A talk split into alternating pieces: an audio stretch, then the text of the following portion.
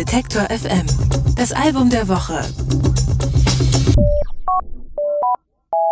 15 Jahre und 9 Alben. So lange hat es gedauert, bis die Musik von Dan Behar alias Destroyer von einem größeren Publikum wahrgenommen wurde. 2011 ist er mit Kaputt überraschend zum Indie-Star avanciert. Mit seinem nunmehr zwölften Studioalbum Ken verabschiedet er sich vom warmen, verschwenderischen Sound des Vorgängers und setzt lieber auf die kühlen grauen 80er. Anke Behlert stellt das Album vor.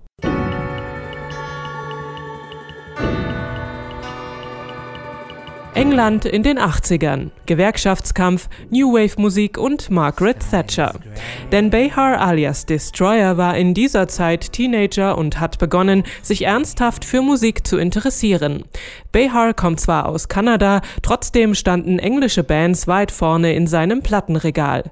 Und als die Songs für das neue Destroyer-Album Ken entstanden sind, hätte er wieder viel über diese Zeit Ende der 80er nachgedacht, sagt er. Come on, come on, dear young revolutionary capitalist. the grooms in the gutter.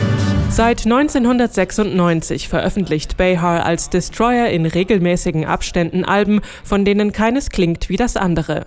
So ist auch Ken eine Abkehr vom ausladenden Sound des Vorgängers Poison Season.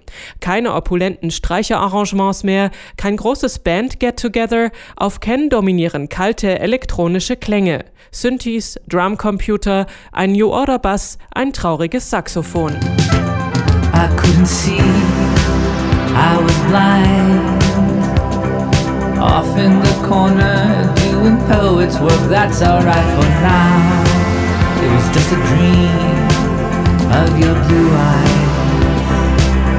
Geschrieben hat Behar viele der neuen Songs, als er im Herbst 2016 alleine durch die USA gefahren ist. Im Hotelzimmer hat er Demos aufgenommen, die er abends vor Publikum präsentiert hat. Später hat er sich mit seinem Drummer Josh Wells zusammengetan und den Songs ein dunkelgrau glänzendes Gewand verpasst. Inspiriert haben sie dabei die Melodien von The Cure.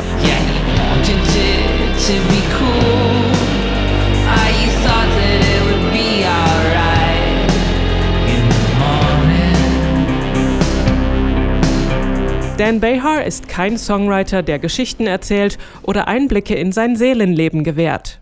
Mit seinen Texten baut er vielmehr eine bestimmte Atmosphäre auf, spielt mit Sprache und Referenzen. Er kreiert Bilder, die gleichzeitig vertraut und verstörend sind. Auf Ken gibt es zum Beispiel eine urinierende Braut, einen blonden Che Guevara und einen Satin tragenden Verrückten. Saw you at the hospital, your mind was insane, your gown was on wrong in the rain. Mit Protestsongs aus der Thatcher-Ära haben die Stücke auf Ken nicht viel gemein, auch wenn sie von dieser Zeit inspiriert sind. Beim Hören entsteht eher das unterschwellig bedrohliche Gefühl, dass sich die Welt langsam aber sicher auf einen Abgrund zubewegt. Dieses leichte Unbehagen ist aber nicht unangenehm, im Gegenteil.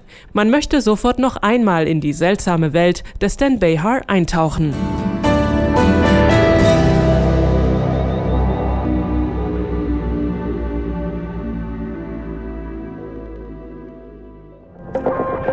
Alle Beiträge, Reportagen und Interviews können Sie jederzeit nachhören im Netz auf detektor.fm.